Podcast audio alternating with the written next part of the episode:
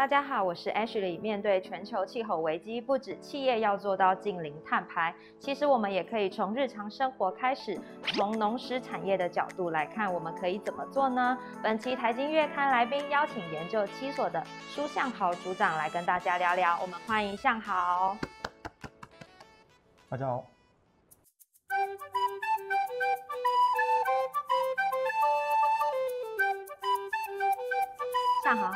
目前呢，在近零碳排可以说是国际间呢炙手可热的一个趋势。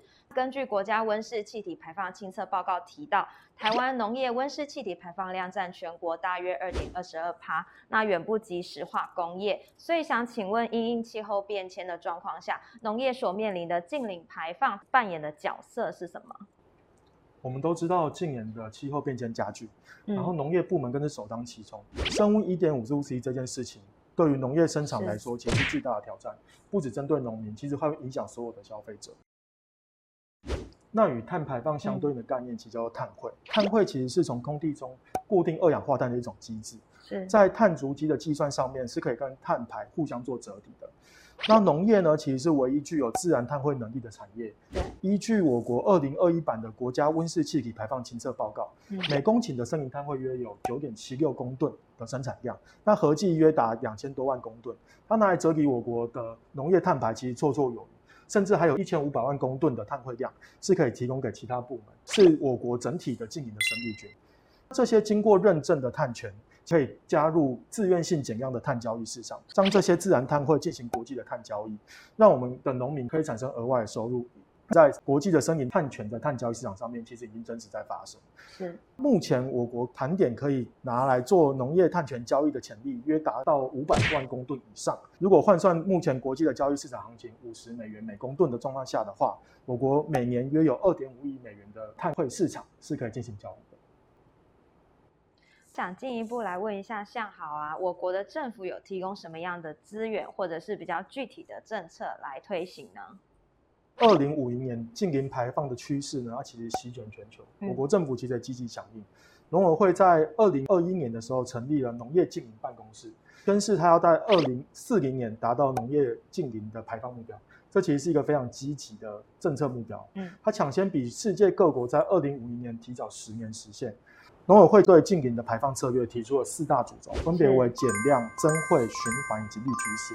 第一项主轴呢，谈的是减量，它包含了建立农业生产碳排资讯，强化温室气体减量的科研能力，导入低碳生产模式。譬如说，像是农业部门里面，农作生产排放量最高是水稻耕作。国际上其实有一些方法学，它可以透过占水管理的方式去改变水稻生产模式，来达到减碳的目标。第二项主轴，我们谈的是增汇。那它包含的是有绿碳、黄碳以及蓝碳三种不同的自然碳汇。绿碳的部分谈的是森林碳汇或者是国产材的利用。那黄碳的部分谈的是土壤管理或者是一些负碳农法。蓝碳的部分呢，则是谈海洋以及湿地的碳汇管理的技术。那强化这些碳汇相关的技术是这个政策发展的标的。以竹子为例，哈，竹子它的生产速度其实高过木材。三到六倍，它的固碳能力其实也是，它就是全球致力于改善软化部门的积极经营的标的。第三项主轴是循环，它是规划农业剩余资源材料化以及价值利用的一一个政策目标。其实它可以推动农业跨域循环场域，像是农委会委托我们执行的农业剩余资源资讯平台，它其实可以提供我国各地的药园，它可以进行供需的媒合，并且促进循环技术的交流。最后一项绿趋势这个主轴呢？它则是包含建构能源自主，然后以及农业部门可以有效定定碳定价，或者是碳权交易的制度、绿色金融以及绿色消费啊这几个目标。最后呢，还想请问向好啊，嗯，就你的观察点，对于我国农业永续与近零转型的过程中，有没有什么建议？在我们的研究里面呢，针对农业永续，农委会其实寄出了多项的调试政策。包含了农业保险保障农民的所得，降低风险，利用资通讯以及智慧科技达到精准理赔，那是我们未来呃科研计划里面的重要挑战。此外，对于农业永续及经营转型的过程，我们可以参考国际上，它规划农民以及业者之间减碳以及负碳技术的指南，引导消费者可以选购农产品的时候，可以有意识的选择一些低碳的农产品，加速农业自愿性减量以及接轨联合国碳交易市场这样子的目标，期盼农业部门的减碳甚至负碳的解决方式，能够成为我国近邻转型的驱动关键贡献。近邻是目前全球的一个趋势，不管是国家、政府、企业都加入这场战役当中。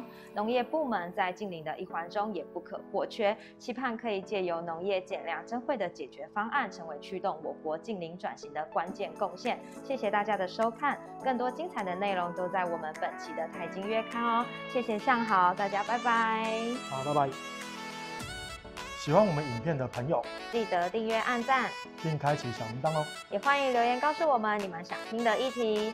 下次见喽！